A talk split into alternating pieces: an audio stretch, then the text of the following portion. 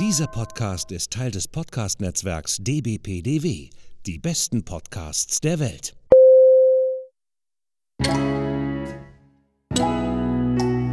Willkommen beim Podcast von Rockstar TV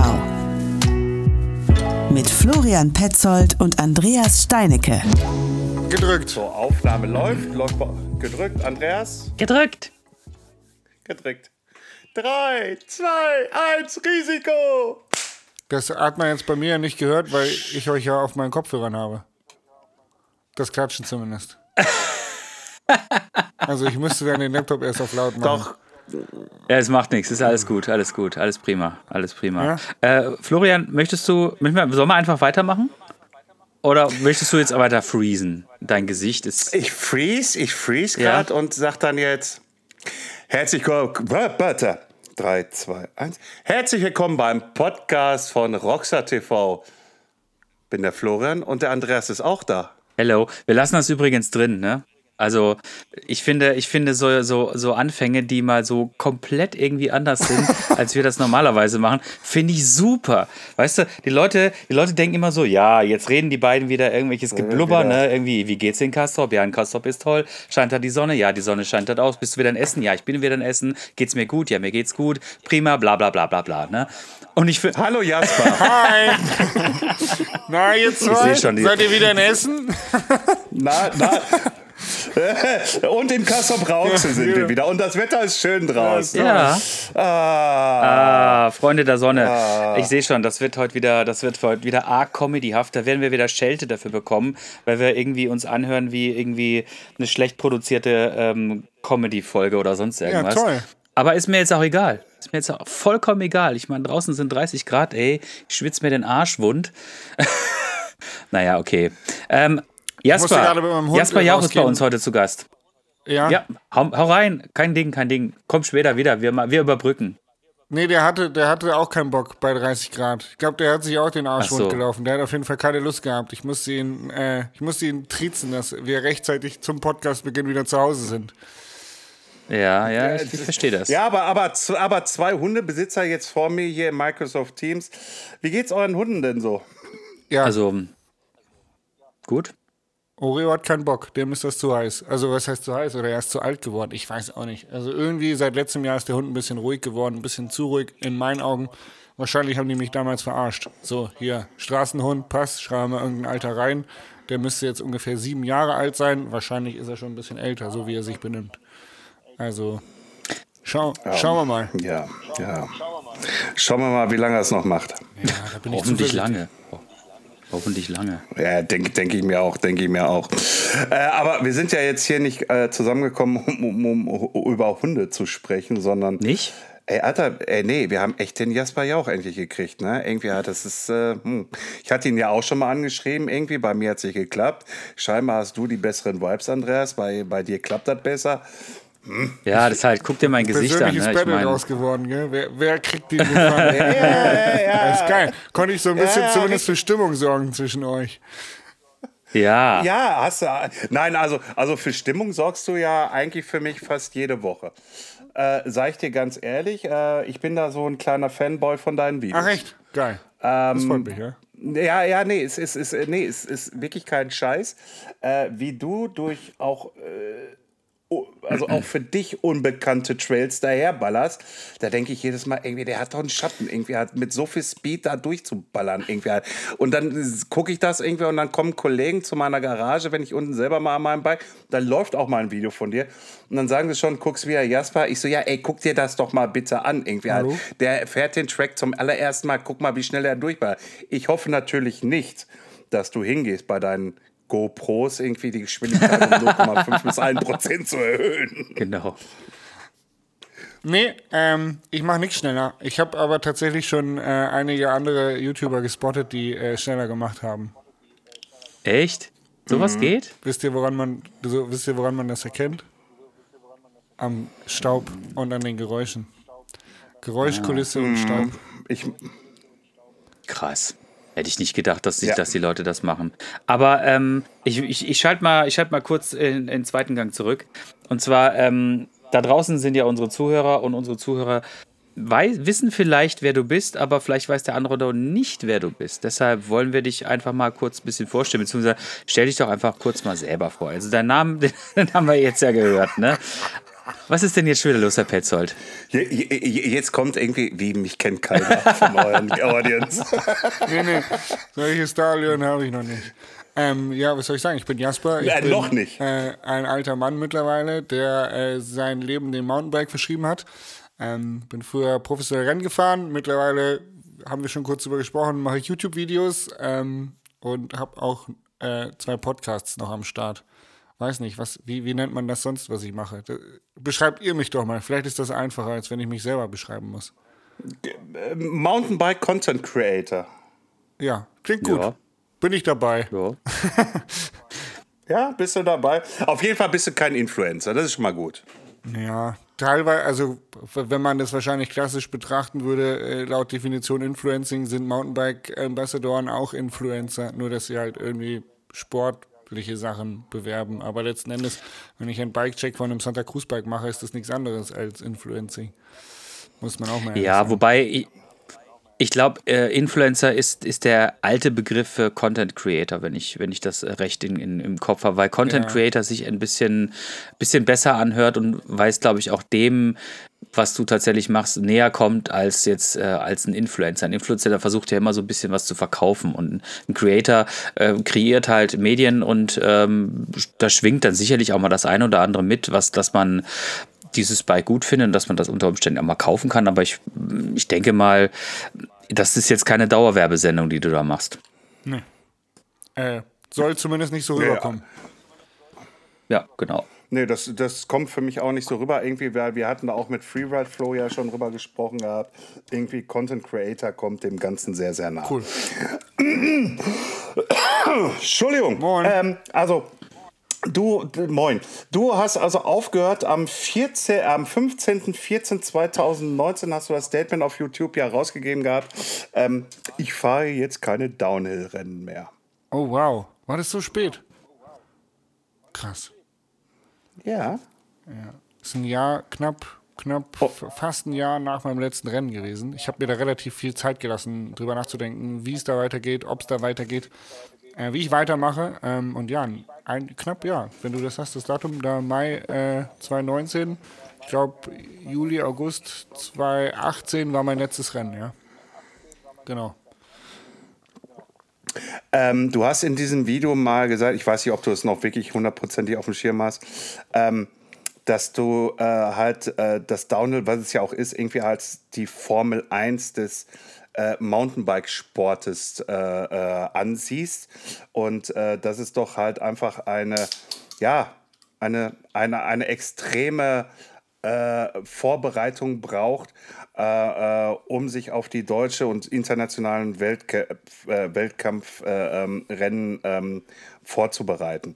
Du hattest irgendwie auch Trainer mit dabei. Hast du die immer noch, die dich irgendwie in diesem Sinne fit halten? Ich weiß, du hast einen Bandscheibenvorfall gehabt in der letzten Zeit oder immer noch.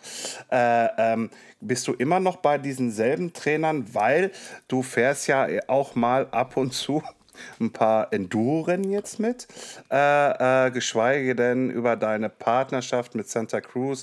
Warst du ja auch schon in den französischen Hills und äh, die alten EWS-Strecken oder die EWS-Strecken bist du abgefahren. Wie kriegst du dich damit wieder fit, irgendwie halt, wenn du so welche Malessen hast? Also hast du immer noch deine alten Trainer, die dich wirklich fit machen oder hast du jetzt andere, neue oder wie auch immer? Ich habe aufgehört zu trainieren. Ich glaube, ein Jahr nachdem dieses Video rauskam ungefähr. Äh, In dem Video habe ich gesagt, dass ich noch trainiere und nach dem Trainingsplan trainiere, einfach um weiterhin fit zu bleiben, um eben das ein oder andere äh, Event mitzufahren oder eben als Profi überhaupt bei den schnellen Leuten mithalten zu können. Ähm, allerdings hat sich das dann auch relativ schnell als sehr stressig, zeitintensiv für kein definiertes Ziel herausgestellt, was dann irgendwie so ein bisschen ähm, sch- schwer ist. Es macht es schwer, sich zu motivieren.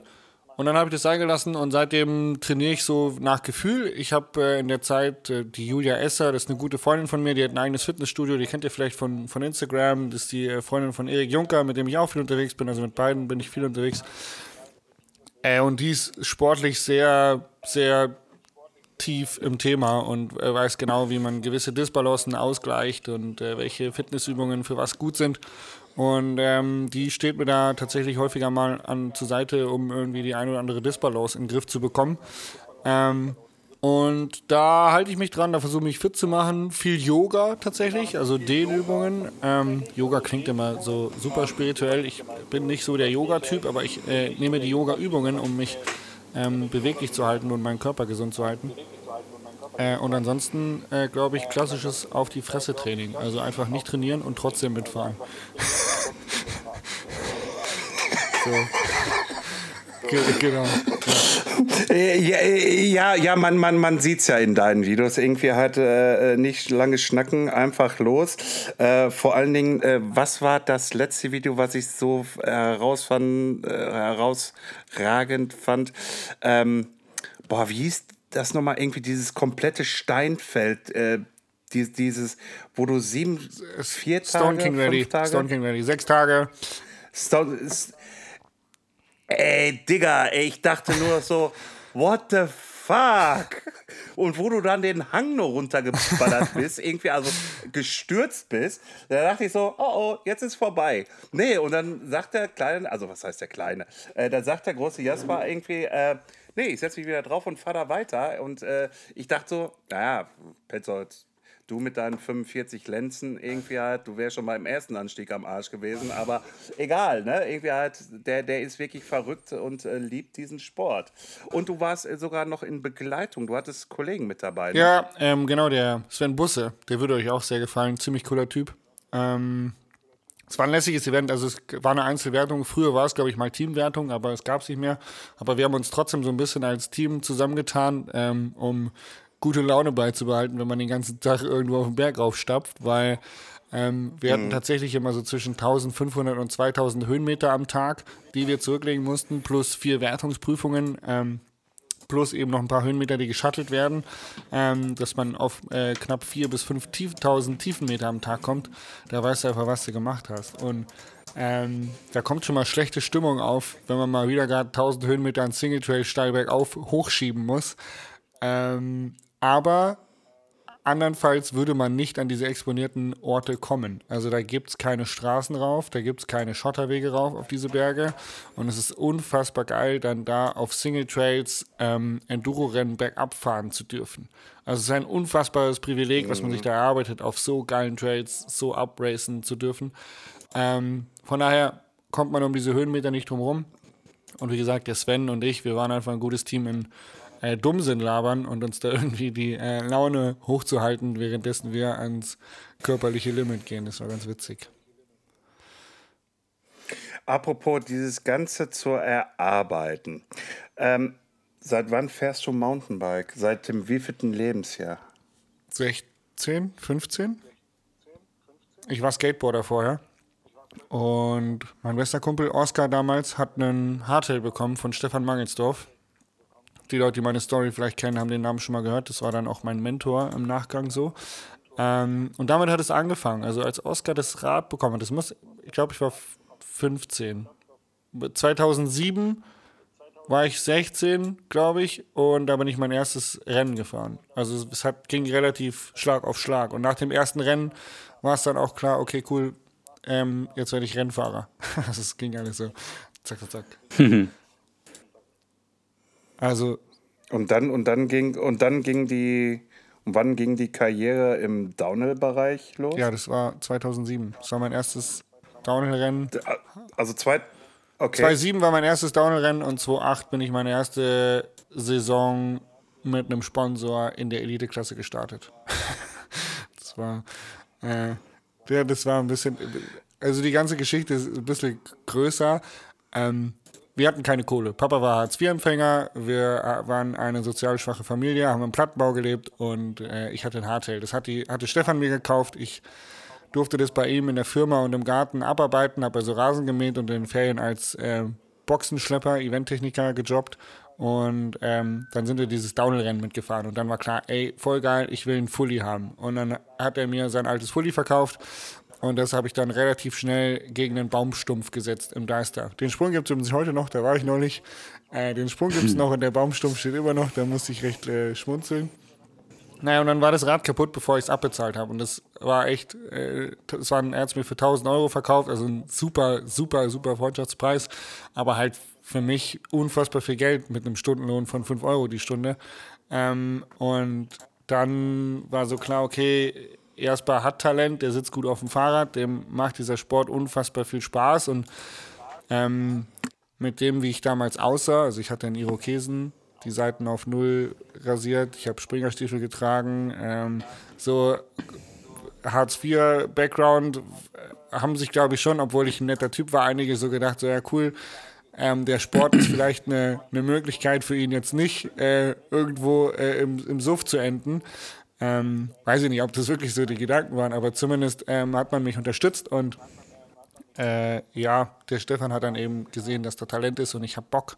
Und dann ist er auf Alutech zugegangen und hat äh, da um ein Sponsoring angefragt und hat mich da recht gut verkauft mit einer Art ähm, Garantie. Also er hat dem Jürgen gesagt, wenn der nicht aufs Treppchen fährt äh, oder nicht der äh, nächste Superstar wird, dann bezahlt er das Fahrrad am Ende der Saison.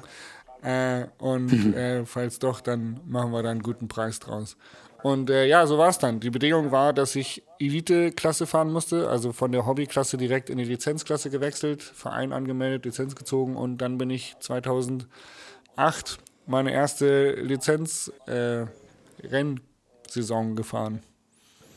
Das war dann zack, zack. Und dann war ich Rennfahrer.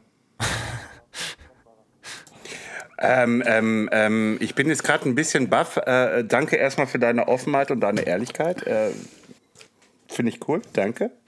Ähm, Andreas, kannst du mal übernehmen? Ich habe gerade keine Frage im Kopf. Ehrlich, ich bin gerade ein bisschen geflasht. Sorry. Sorry. Es ist mal wieder soweit. Ja, ja. Herr Petzold ist geflasht. Ähm, so, dann hast du deine, dann hast du deine Rennkarriere begonnen. Und ähm, ist es dann so gewesen, quasi wie bei den anderen, die wir auch schon bei uns im Podcast hatten, die dann einfach gesagt haben, okay, mein Leben ist jetzt komplett irgendwie nur noch auf Rennen auf, umgestellt und es, ich fokussiere mich da jetzt voll drauf und ähm, bist du da so richtig auch so reingesogen worden?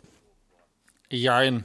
Ähm, in den Fahrradsport ja, ähm, in den Rennsport glaube ich nicht. Man muss dazu okay. sagen, dass 2008 oder dann auch die nächsten zwei, drei Jahre der Downhill-Sport bei weitem noch nicht so professionell war, wie er heute ist. Also wenn man sich Videos aus 2008 anguckt vom Weltcup, dann sind da die Downhill-Fahrer auch noch den äh, Vorkurs mitgefahren und dann ähm, wurde da noch massiv gesoffen, auch am Abend vor dem Finale. Äh, das wird man heute nicht mehr sehen. Ähm, also der Sport hat sich extrem weiterentwickelt. Das heißt, er war damals auch viel, es war viel mehr Extremsport, als es irgendwie so Formel 1 Sport wie heute ist. Ähm, von daher war es einfach eine richtig coole Zeit, aber natürlich haben wir uns nichts geschenkt, wenn es ums Rennenfahren ging. Wir haben natürlich alle hart gekämpft, um nach vorne zu kommen. Und der Stefan kommt tatsächlich, also Stefan Mangelsdorf kommt aus dem Leistungssport, der war mal, ich glaube, Niedersachsenmeister im, im Wasserskifahren ähm, oder, oder Bahnradfahren. Kann sein, dass die Titel da gerade durcheinander bringen. Auf jeden Fall, der hat immer schon echt intensiv Sport betrieben und wenn er was durchgezogen hat, hat er das richtig durchgezogen. Und dadurch, dass der eben ähm, vom Bahnradfahren kam, hatte der so ein bisschen Expertise, was Training und so angeht. Und der wollte mich immer aufs Rennrad schicken, um eben Sprints zu machen und Intervalle zu fahren. Ähm, und ich hatte aber einfach keinen Bock drauf. Also hier freiheitsliebender Mensch und so. Ähm, ich hatte einen äh, Trainingsplan emotional hart eingeengt. so, und hat mich auch wirklich demoralisiert als mich motiviert. Äh, und da hat Stefan sich, glaube ich, ein bisschen an Zähne ausgebissen, weil er immer wollte, dass ich mehr trainiere und ich immer gesagt habe, nee, oder ich halt immer das immer so Larifari-mäßig gemacht habe. Ähm, witzig, wenn man das so reflektiert, gell? Wie, wie, man eigentlich denken würde, ja, hätte man damals mal mehr gemacht, wäre vielleicht früher Erfolg gekommen, aber andersrum denke ich auch, nee, ich glaube, ich habe so gerade für die Persönlichkeitsentwicklung vieles richtig gemacht in, in der Zeitpunkt, weil man halt vielleicht auch einen anderen Weg gegangen ist oder einen eigenen Weg gegangen ist. Ähm, aber ja, das ähm, war so, ich sag mal, ich, ich, bin noch zur Schule gegangen, ich habe Schule gemacht, ich bin jede freie Minute auf dem Fahrrad gefahren und wenn mich damals jemand gefragt hat, wie ich trainiere, habe ich immer gesagt, für mich ist das kein Training, für mich ist das Spielen im Wald. Ähm, das war so meine Standardantwort. Und wirklich angefangen zu trainieren, richtig mit Trainingsplänen und so, wo ich es dann auch durchgezogen habe oder versucht habe, es durchzuziehen, kam dann erst deutlich später. Ich glaube so mit 2011 oder so. Ja. Okay. Also da hatte ich das Abi dann in der Tasche.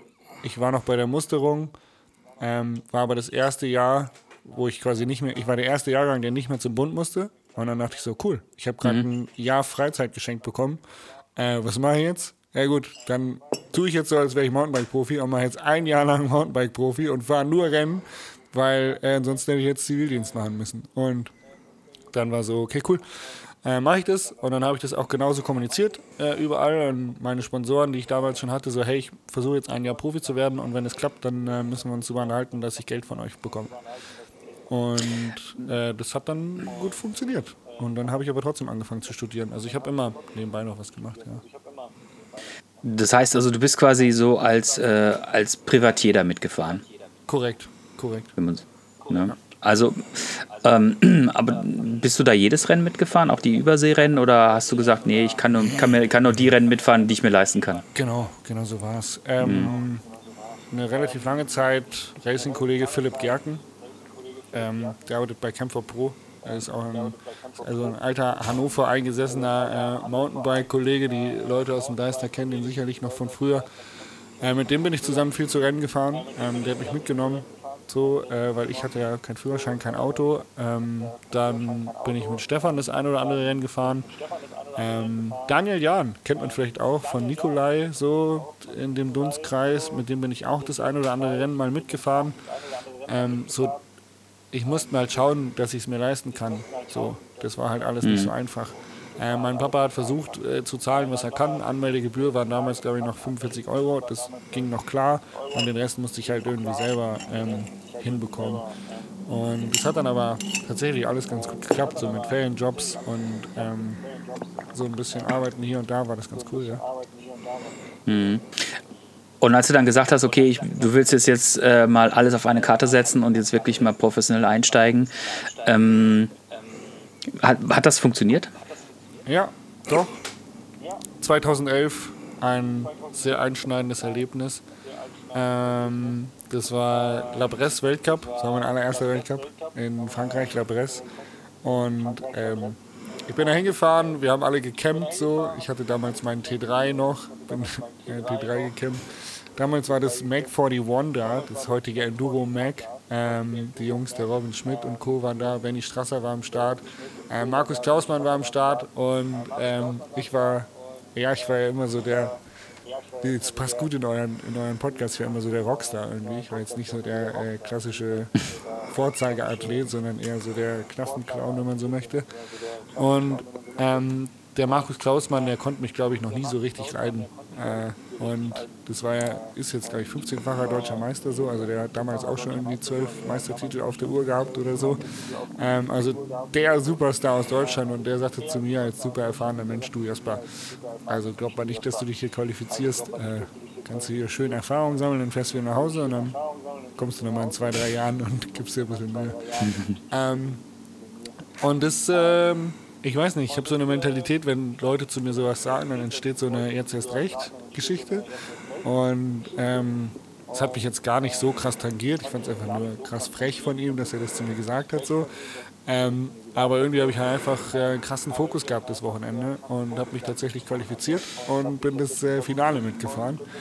Und damit hat irgendwie keiner gerechnet. Gibt es auch äh, tatsächlich ein ziemlich witziges Video, äh, wenn ihr das mal gucken wollt, das, äh, von Twisted Lines.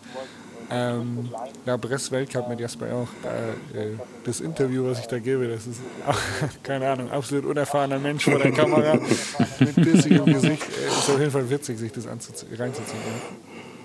Ja. Ähm, und dann ging's los. Also das war so der Punkt, der alles auf eine Karte gesetzt, irgendwie Weltcup gefahren und dann bin ich halt viele deutsche Rennen mitgefahren, habe äh, einige Erfolge gefeiert, ähm, auch auf den deutschen Strecken und das hat ganz gut funktioniert und dann gab es auch das erste Geld von den Sponsoren. Also ich glaube mit Leitwil bin ich eingestiegen, ich bin ja sieben Jahre lang für Leitwil gefahren, die haben dann so 300 Euro im Monat Spritgeld rausgehauen und damit war schon mal cool irgendwie, okay, dann kannst du jetzt zu den Rennen fahren.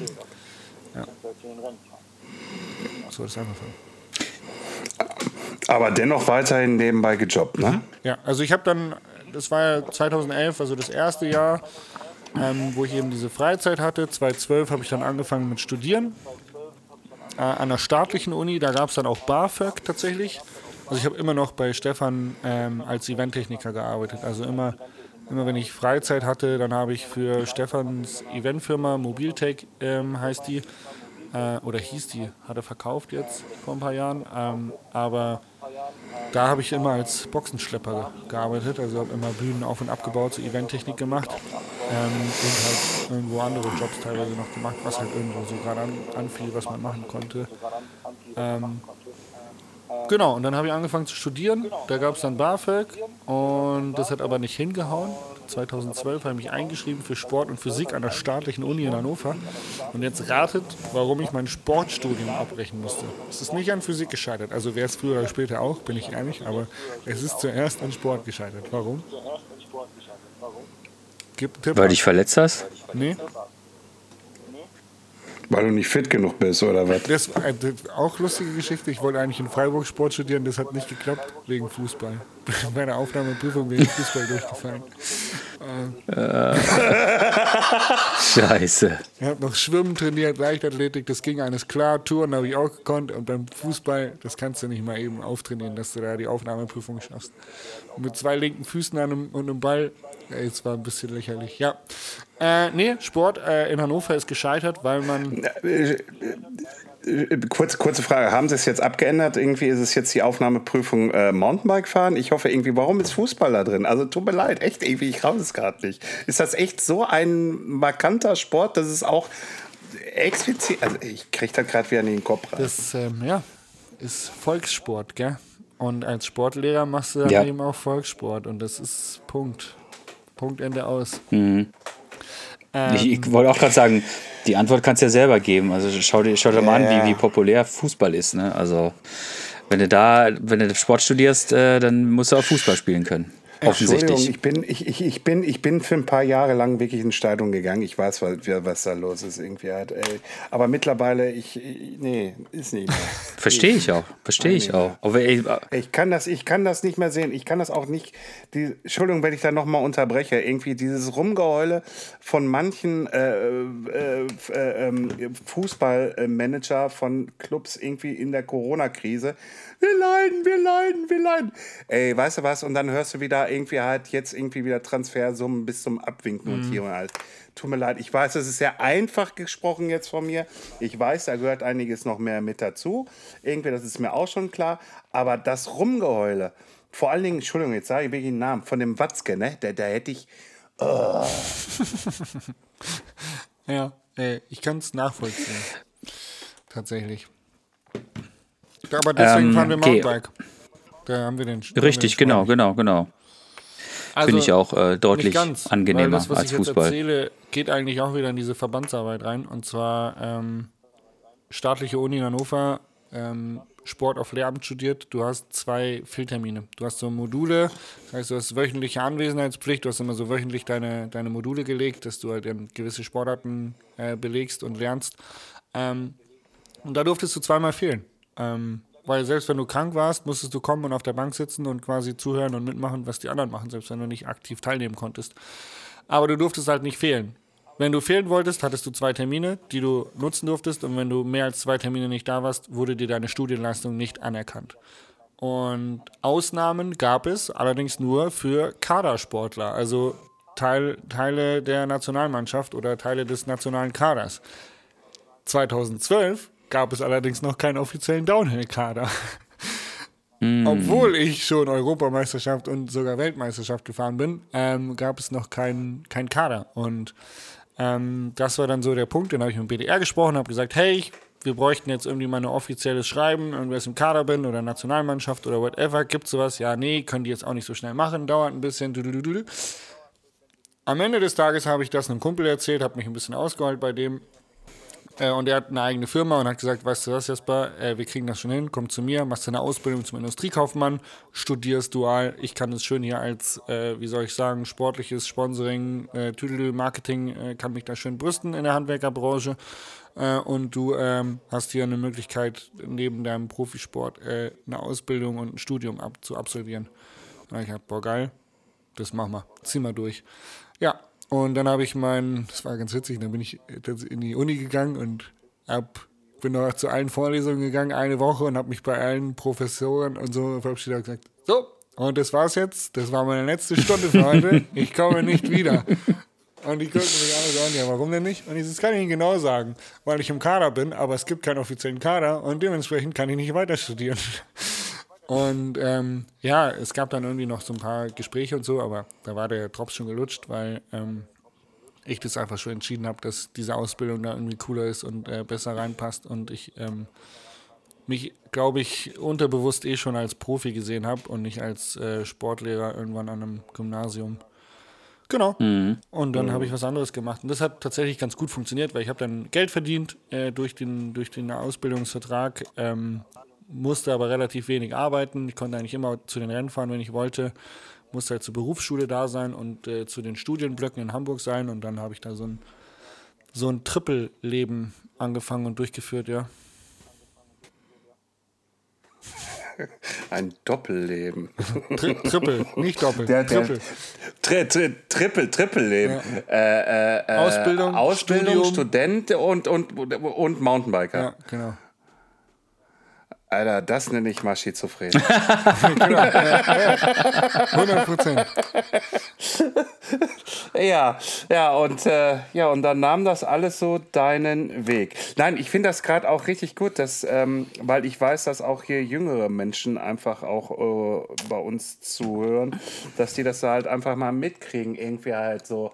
Ne, irgendwie, es fällt ja nicht alles vom Himmel runter. Nee. Und äh, das hattest du ja auch schon mal so in dieser Art und Weise te- äh, in euren Podcast äh, thematisiert, irgendwie. Geschweige denn, hattest du das auch, glaube ich, mal als YouTube-Video im Sinne von, äh, wie geht das Sponsoring irgendwie, wie läuft so ein bisschen Sponsoring, wie, wie ist die Bewerbung und und und einfach alles. Ey. Und jetzt kriegen sie mal mit irgendwie von dir, irgendwie der, ich meine, ich hätte es gelesen, 65.000 Follower auf, auf äh, YouTube hat, ähm, ähm, dass man doch wirklich den klassischen Weg gehen sollte, auch mal eine vernünftige Ausbildung zu machen äh, und, und äh, dass man dafür kämpfen muss, äh, äh, um, um halt, ich sag jetzt mal, Erfolg zu haben. Wir haben im Jugendcamp da nochmal so eine. Ja, wir haben im Jugendcamp da so einen offenen Talk drüber gehabt, jetzt letzte Woche. Und es war recht spannend. Und da habe ich es auch nochmal gesagt. Ich glaube, weil wir haben relativ wenig deutsche Profis so im Weltcup, im internationalen Business irgendwie. Und die Frage ist, warum haben wir die nicht? Und sie, ja klar, weil irgendwie halt alle dann doch den normalen Weg gehen und früher oder später dem Mountainbikesport den Rücken zukehren, als alles auf eine Karte zu setzen. Die Frage ist, wie sinnvoll ist es, ähm, den Leuten den Tipp zu geben, setzt alles auf eine Karte, wenn es dann am Ende doch nicht klappt. Ähm, und da muss man, glaube ich, einfach ehrlich sein. Also man muss ehrlich zu sich selbst sein und das in einem frühen Alter kann man mit den Ergebnissen, die man jetzt schwarz auf weiß auf dem Papier hat, davon ausgehen, dass die Leiter noch weiter nach oben geht und dass das Zeug dazu hat, Profi zu werden. Ist das vorhanden? Dann muss ich den nächsten Schritt gehen, mit Leuten sprechen, die Ahnung haben, die das einschätzen können. Glaubt ihr, ich habe das Zeug, Profi zu werden? Ja oder nein? Und wenn die sagen, ja, du hast das Zeug dazu oder ich kann es mir vorstellen oder zumindest die Perspektive geben, dass es funktionieren kann, dann ist es, glaube ich, auch mal an der Zeit zu sagen, yo, ich mache das jetzt, ähm, weil ich will Profisportler werden und ich setze alles auf eine Karte. Was, glaube ich, immer wichtig ist, ein Backup zu haben. Also ein Backup sollte man immer haben. Und wenn es nur ist, dass irgendwie vom besten Freund der Vater oder die Mama ein Business hat, weiß ich nicht, ob Bäckerei, Schreinerei oder irgendwie ein Industrieunternehmen, wo man weiß, selbst wenn mit 25 ähm, nach, nach fünf Jahren Profiversuch er es nicht hingehauen hat, da hat man die Möglichkeit, ein Praktikum zu machen und dann eine Ausbildung zu machen, dass man weiß, okay, safe, ich kümmere mich schon mal drum, dass mein Netzwerk um mich herum Bescheid weiß, ich probiere das jetzt und wenn es scheitert, falle ich nicht ins Leere. Das ist, glaube ich, ganz wichtig. Ja, und das ist auch äh, hier, wo du es ja auch gerade ansprichst, irgendwie halt dieses Jugendcamp, was du da hast äh, mit deinem Kollegen zusammen, das ist ja auch eine sehr interessante Kiste, weil du hast ja selber mal in einigen Videos äh, oder Podcasts gesagt, ähm, scheiße, ey, ich hätte gerne auch damals mal sowas gehabt. Ne, irgendwie, wer mich mal führt, wer mich mal lenkt. Ja, so hast es ungefähr gesagt gehabt. Ja, und und äh, äh, äh jetzt wissen wir natürlich irgendwie, dass du da auch jemanden hattest. Ja, aber es wäre halt, glaube ich, besser gewesen, irgendwie so in so einer großen Runde, ne? wo, wo man Ja, so genau, auch unter ja. sich Mhm. ist, irgendwie halt. Ne? Ja, und jemanden, der also aktiv wo- wo- Profi wo- ist. Ja. Ja. Genau. Ja, und das willst du ja mit deinem, mit deiner ähm, äh, äh, Company, die du ja mit dem Kollegen gegründet hast. Sag nochmal den Namen. Racing Skills.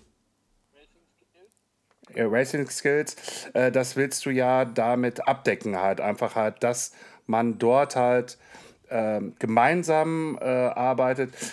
Habe ich das gestern richtig gesehen im Video? Irgendwie so ein militärischer Drill herrscht da auch. Wieso habt ihr jetzt schon die Klamotten an? Also du, du, Nee, nee, nee, also da dachte ich so, du ey, bringst, so, du bringst so, so gerade ein Dinger was durcheinander. Nee, nee. Ja, okay, dann bring ich was durcheinander. Weil ich hatte gestern, glaube ich, gesehen oder heute Morgen irgendwie, wo ich wach wurde, da steht Premium da Jasper Bootcamp. vor den kleinen Jungs irgendwie, ne, irgendwie halt, und die stehen da alle so schön in Reihe und Glied. Und Jasper kommt hin. Wer hat euch denn gesagt, dass ihr euch schon anziehen sollt? So läuft das hier nicht. Genau, zähle ich das. Also, ich hole mal ein bisschen weiter aus. Ähm, zunächst Baustelle 1 Racing Skills hatte ich mit Max Gast gegründet, um eben junge Nachwuchsrennfahrer an die Hand zu nehmen und denen äh, fahrtechnisch äh, weiterzuhelfen, ein paar Tipps zu geben, wie man besser Rennen fährt. Die Thematik hat sich ein bisschen zerstreut, weil Max sehr, sehr viele andere, anderes Business am Laufen hat ähm, und ich auch. Das heißt, Racing Skills ist immer so ein bisschen geschliffen und nicht viel passiert. Dann haben wir uns darauf geeinigt, dass wir dieses Jahr halt noch äh, vier, fünf Workshops geben. Ähm, haben wir eingetragen, haben wir online gestellt, gab noch keine Anmeldungen irgendwie. Und dann haben wir gesagt, gut, dann ähm, lassen wir es erstmal sein, schauen, was passiert. Aber im Moment ist die Nachfrage eher von ich sag mal, Mid-Agern äh, ist das Postfach voll. Also nicht von Rennfahrern, sondern von Mid-Agern und Leuten, die gerne Mountainbike fahren, dass ich ihnen Fahrtechnik vermittel, äh, als von jungen Nachwuchsrennfahrern. Und ähm, das ist aber nicht so, das, das war nicht das Ziel von Racing Skills, sage ich mal. Deswegen äh, ist das gerade so ein bisschen äh, on hold, wie man so schön sagt. Äh, Standby. Und das, was du auf Instagram gesehen hast, ist tatsächlich nicht mein Jugendcamp, sondern es ist das Jugendcamp von Rob Heran, der übrigens auch äh, vielleicht mal ein interessanter Podcast-Partner wäre mit seiner Geschichte. Sehr, sehr cool, sehr inspirierend. Ähm, der auch was extrem Cooles aus seinem Leben erschaffen hat und der unter anderem schon seit Ewigkeiten dieses Jugendcamp macht, was extrem cool ist. Und in diesem Jugendcamp geht es natürlich auch darum, den Kids einen gewissen Anstand zu vermitteln, weil die sind zwischen 12 und 16 und äh, pubertärende Jugendliche, da kann das bitte Danke schon mal irgendwie hinten runterfallen. Und äh, unsere Aufgabe als Profis und Vorbilder und Coaches ist es dann im Prinzip den Kids zu sagen, halt, stopp, es gibt Werte und Normen im Leben, die werden beibehalten. Egal, ob ihr in einem Jugendcamp seid, ob ihr gerade einen coolen Whip gezogen habt oder nicht. So, äh, wir machen Gentlemans auf euch, die sich gegenseitig die Tür aufhalten ähm, und äh, Bitte und Danke sagen. Und ähm, tatsächlich ist es manchmal ein bisschen disziplinarischer Aufwand, äh, also Lernen durch Liegestütze, ähm, dass sowas funktioniert. Gedrillt. Genau. Ähm, ja, aber auf Nein, der anderen Seite, aber- aber- aber die können ich sich find- natürlich auch an uns wenden. Also wir haben schon die eine oder andere Situation gehabt, wo die Kids sich gegenseitig echt irgendwie ärgern oder so. Und dann sind wir aber auch äh, loyale Ansprechpartner und nicht der Drill Sergeant, sondern äh, sind die die sel seligen äh, Zuhörer mit einem offenen Ohr, um dann die Situation auch zu klären. Also das, das eine ist immer so ein bisschen humorvoll, dieses Drill-Ding. So klar, es gibt Regeln und die müssen auf uns hören, deswegen müssen wir auch Liegestütze machen, aber auf der anderen Seite sind wir auch sehr einfühlsam und äh, kümmern uns gut um die. Also das ähm, wirkt auf den sozialen Medien, glaube ich, anders, als wenn du die Kids jetzt befragen würdest. Ja, ja, das, das, das, das war wirklich so. Aber dass das so eine Information ist von einem ehemaligen Punker mit äh, Springerstiefeln und äh, rasierten Haaren an der Seite, ist natürlich dann auch mal wieder so Kontrast. Naja. Nein, nein, man, man, man, man hat sich ja auch entwickelt. Alles gut. Ich, wir verstehen das. Ich habe ja auch rote Haare mal gehabt in Irokesen. Meine Großmutter hat drei Wochen lang nicht mit mir gesprochen Cool, ja. gehabt. Nachdem ich dann auch mal die Haare blondiert hatte, hat sie wieder drei Wochen nicht mit mir gesprochen gehabt. Alles gut, wir kennen das ja. Wir wollen ja ein bisschen rebellieren. Ne? Wir sind Genau. ja auch Jungs irgendwie. Wir wollen anders sein. Bumm. Ne? Aber, Aber Andreas, du wolltest was sagen. aber das mit den blonden Haaren ist doch erst drei Wochen her. Alter, das war ein Fehler. Falsches Shampoo gekauft oder was? Es war wirklich. nein, nein. Ich bin ja von Natur aus schon grau, aber wollte jetzt ein richtiges Grau haben. Weißt du, was ja momentan so trendy Ja. ist? Ist dann leider ist, ist runtergerutscht in den Bart und oben ist es blond geworden. Aber das ist eine andere Geschichte. Das werden wir mit einem anderen Podcast mal Ja, irgendwie erzählen. ja, ja, ähm, ja. Erstmal, ich wollte noch mal kurz äh, zurück auf deine, ähm, auf deine Rennkarriere. Die lief dann irgendwie ganz, ganz, ganz knorke. Und ähm, denke mal, das war für dich mit Sicherheit auch eine super coole Zeit. Aber irgendwann ist dann bestimmt der Punkt gekommen, wo du gesagt hast, und da kommen wir jetzt wieder zum Anfang des Podcasts zurück, wo du dann gesagt hast, so, äh, das ist jetzt alles schön und gut. Du hast ja dann auch die Ausbildung mit Sicherheit dann irgendwann zwischendrin mal abge abgeschlossen. Ähm, was hat dich dann dazu gebracht, zu sagen, okay, ah, das, das, das Racing ist zwar geil, aber ich höre jetzt auf? Die Überlastung. Ähm, Ja. Privateer, also kein Profiteam, alles selbst organisiert, selbst vermarktet, ähm, damals schon Videos gemacht, um die Welt gereist, ähm, aber eben schon auch viele Marketinggeschichten übernommen für Sponsoren, weil die bringen halt mehr Geld als äh, das reine Rennfahren.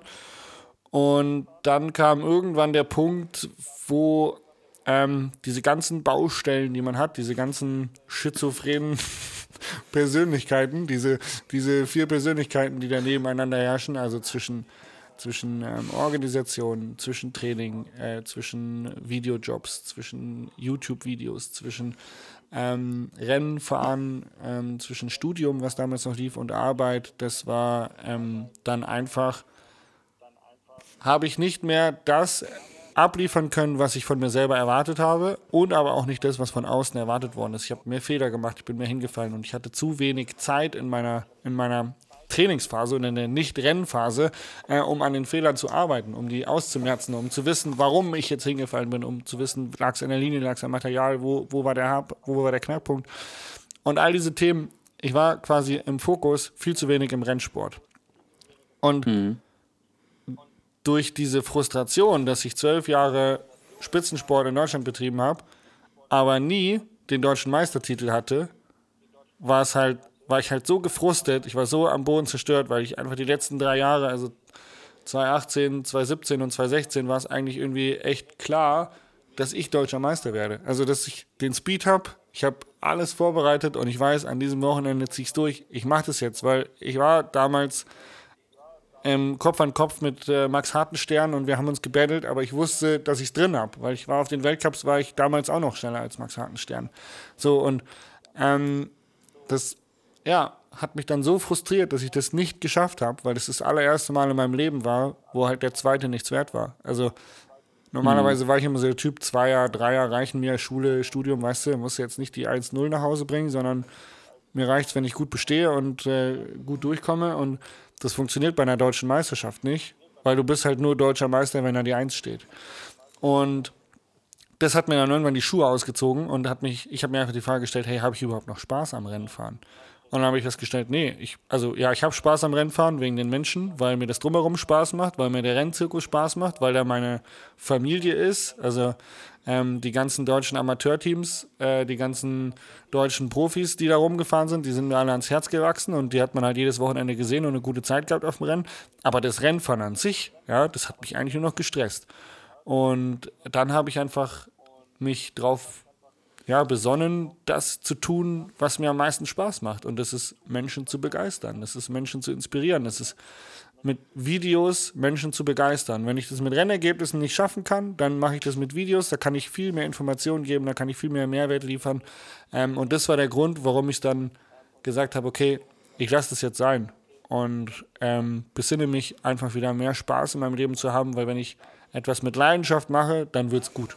Aber wenn ich etwas mache, weil ich es machen muss, dann wird es nicht gut. Und das war der Punkt.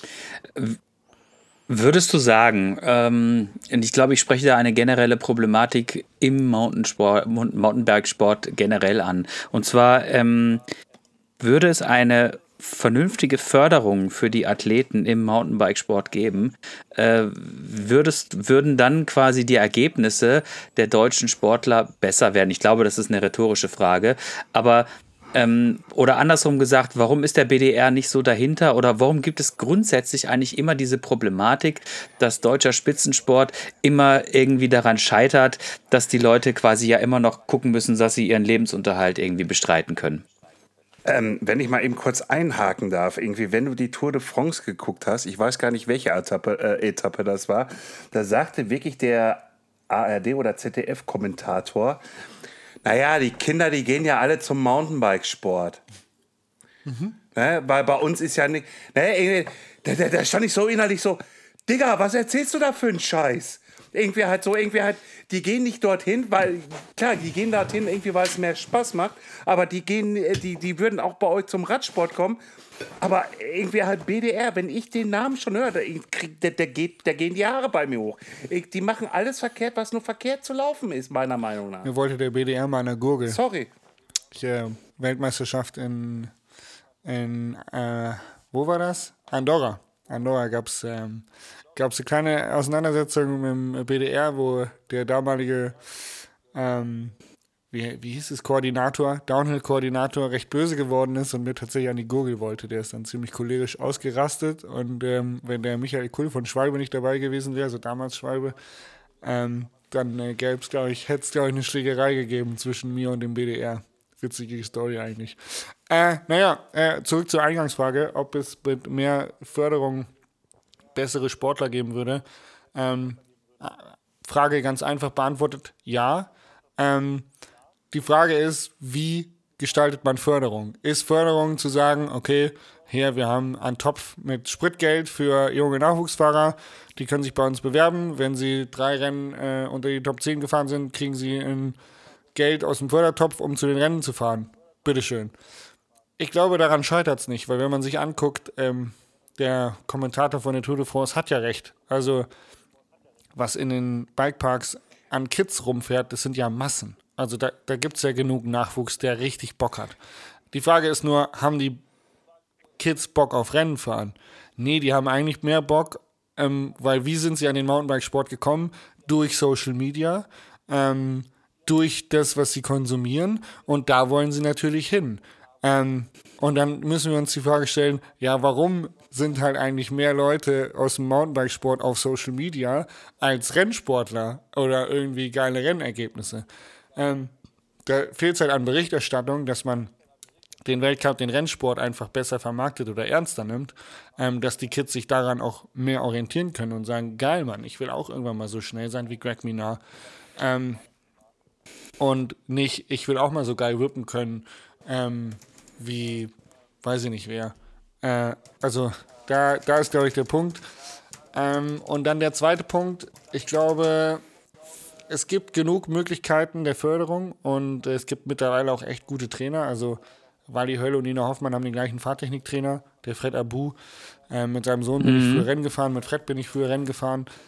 Ähm, der hatte einfach, der hat einfach Bock drauf gehabt und hat, an, hat es angefangen so und macht es wie es aussieht, extrem gut, weil, weil die Hölle und Nina Hoffmann fahren extrem gut. Und ähm, da ist, glaube ich, der, der Punkt ist, glaube ich, weniger, dass wir mehr Förderung bräuchten, als dass wir mehr Downhill-Lifestyle bräuchten, mehr Identifikation mit Racing. Und das habe ich im letzten Podcast mit Uwe Buchholz gesagt, äh, in meinem eigenen Podcast. Da haben wir darüber gesprochen, ähm, wie wichtig Rennfahren eigentlich für Kids ist, weil sie lernen Struktur, sie lernen Disziplin, sie lernen mit Niederlagen umzugehen, sie lernen Ziele zu fokussieren, sie lernen aber auch ganz, ganz viele soziale Sachen, wie jetzt im Jugendcamp. Äh, wenn das Schaltauge mal abbricht, äh, irgendwie irgendwen anders zu fragen, ob der noch ein Schaltauge für sie hat. Äh, oder ob er ihm helfen kann beim, keine Ahnung, Kette wieder richten oder Hinterrad zentrieren. Und das sind einfach so ähm, Schulen fürs Leben, dass egal wie viele Rennen man mitfährt, wahrscheinlich reichen schon drei aus, um einfach was mit nach Hause zu nehmen und sich weiterentwickelt zu haben. Genau. Ähm, ich glaube, es bräuchte mehr geile Rennen, mehr geile Rennserien in Deutschland, ähm, damit das wieder aufpoppt. Weil an motivierten Kids und motivierten Eltern ihre Kinder zu Profis zu machen, scheitert es auf gar keinen Fall. Da gebe ich dir recht. Da gebe ich dir recht. Da gebe ich dir recht. Also mehr Rennen äh, im Downhill-Sektor äh, im Bereich Deutschland forderst du jetzt. So habe ich das rausgehört. Ähm, aber auch alle anderen Rennen irgendwie halt, Enduro-Rennen, wie auch immer. Ja. Irgendwie halt, Es gibt ja keine Serien mehr jetzt. So nach Corona Nee, die, einfach die, die, alles ausgestorben. Die, die Trail, ja, die Trail Trophy ist, äh, ne, äh, kann man aber auch verstehen, warum, weshalb, weswegen. Sicher, ja. Äh, die Enduro One dümpelt irgendwie so da hin und her. Äh, äh, äh, und dann hast du mal äh, hier in äh, Willingen bei dem äh, Bike Festival da das, äh, was war das nochmal immer, ähm, Deutsche das. Enduro Race da, äh, ja, ne, äh, äh, ja, und das war's. Ja. Ja, und, und, äh, aber wir haben ja aber auch allgemein in Deutschland das Problem, und das, da hast du ja auch schon mal bei einer ganz, ganz anderen Veranstaltung, glaube letztes Jahr, mal rüber gesprochen, ähm, dass wir einfach hier viel zu wenig Trails haben in Deutschland. Legale Mein, Trails, meiner ja. Meinung Ja, nach. Legale Trails. Ne, irgendwie in anderen Ländern ist es so, irgendwie, ja, fahr.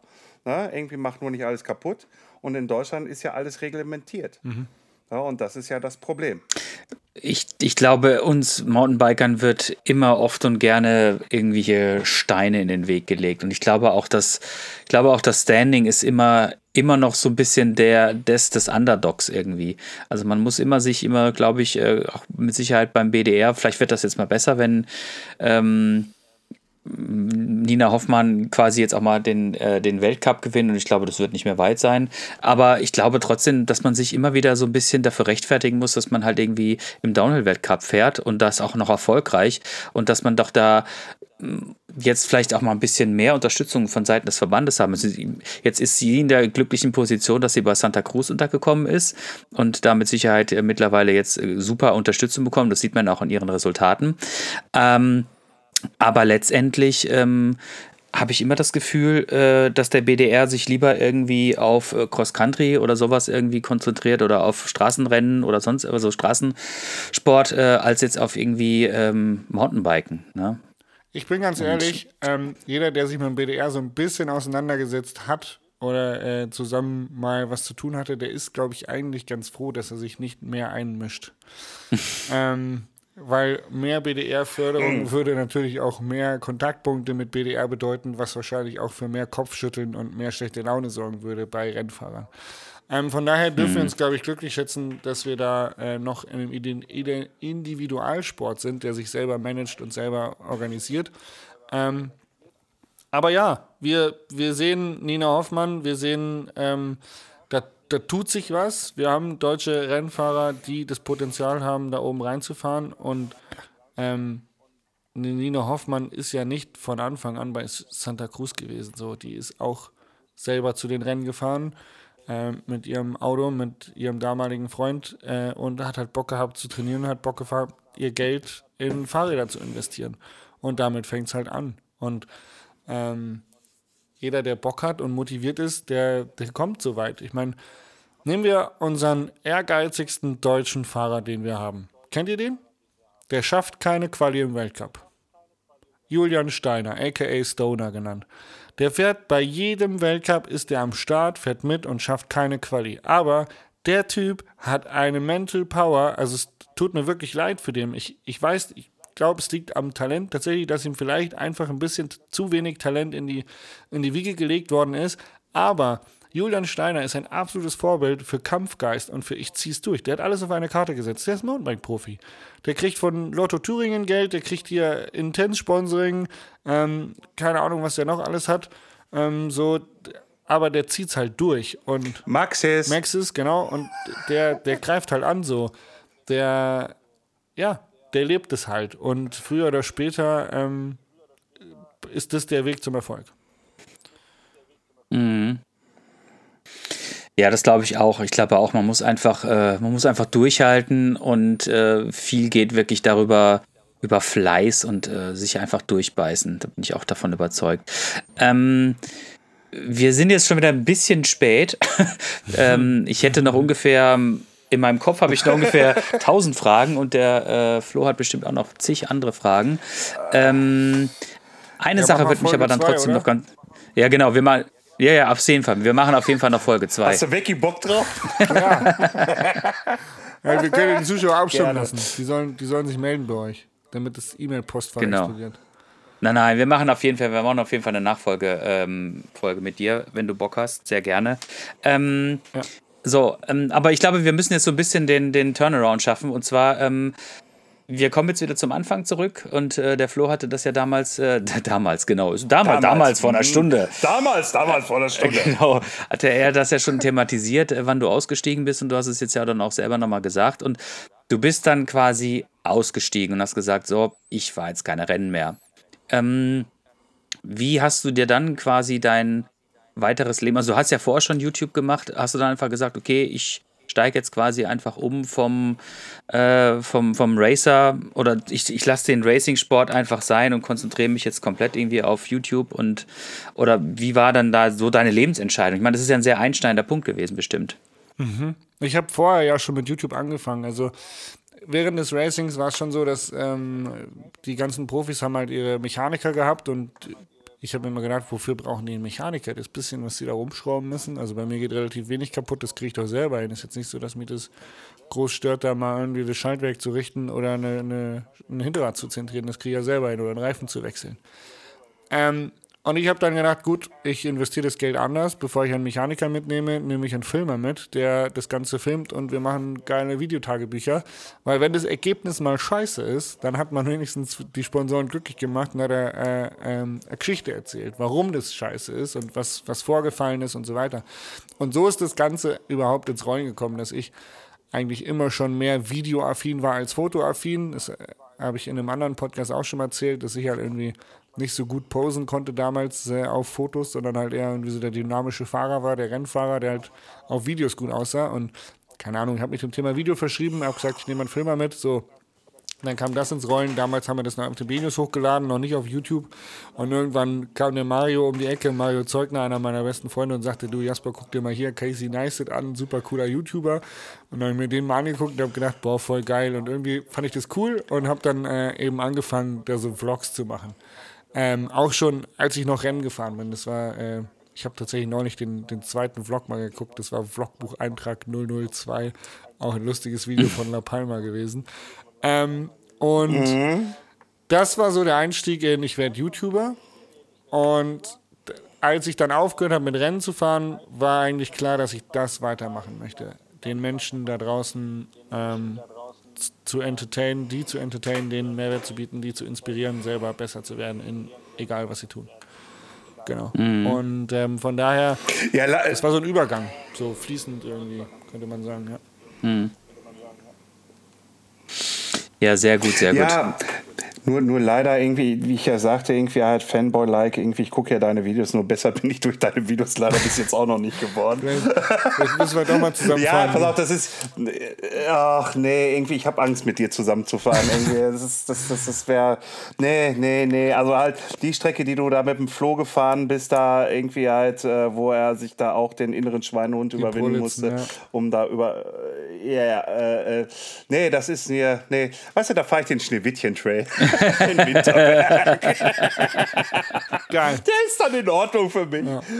Ne, irgendwie halt, hab eine Dose Bier dann noch in der Hand, aber ja, ist ein anderes genau. Thema. Don't drink and drive. äh, äh, äh, äh, nee, ähm, ja, äh, ja, wir sind eigentlich schon fast am Ende, ne? Ich würde auch sagen, wir machen jetzt hier mal einen Cut und nennen das Ganze äh, Jasper Jauch zu Gast äh, Teil 1 und ähm, quatschen jetzt gleich nochmal im Anschluss darüber, wann wir Teil 2 machen. Aber ich wollte dir jetzt äh, kurz die Gelegenheit bieten, ähm, auch ein bisschen äh, Werbung für gebieten, gebieten äh, bieten, genau, ja. Einfach die äh, Gelegenheit bieten, äh, dir ähm, bei uns auch so ein bisschen nochmal zu erzählen, äh, wo man dich denn überhaupt finden kann im Internet. Ne? Also dein Werbeblock ist jetzt dran. Hallo, bitte abonnieren Sie meinen Kanal. YouTube, Jasper Jauch. Genau. Danke.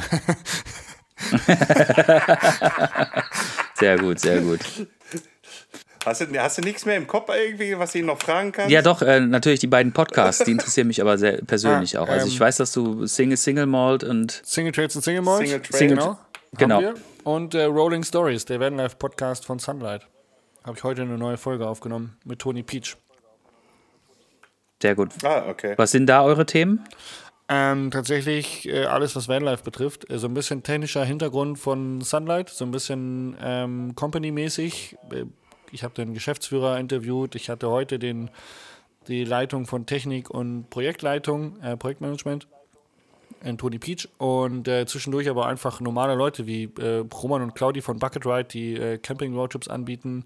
Ähm, die Folge davor war Moritz Hübner, der ähm, jetzt äh, Fotograf und Filmer ist, aber der hat ein Jahr lang mit seiner Freundin in einem T5, glaube ich, äh, durch Europa gereist ist und da haben wir viel drüber gesprochen.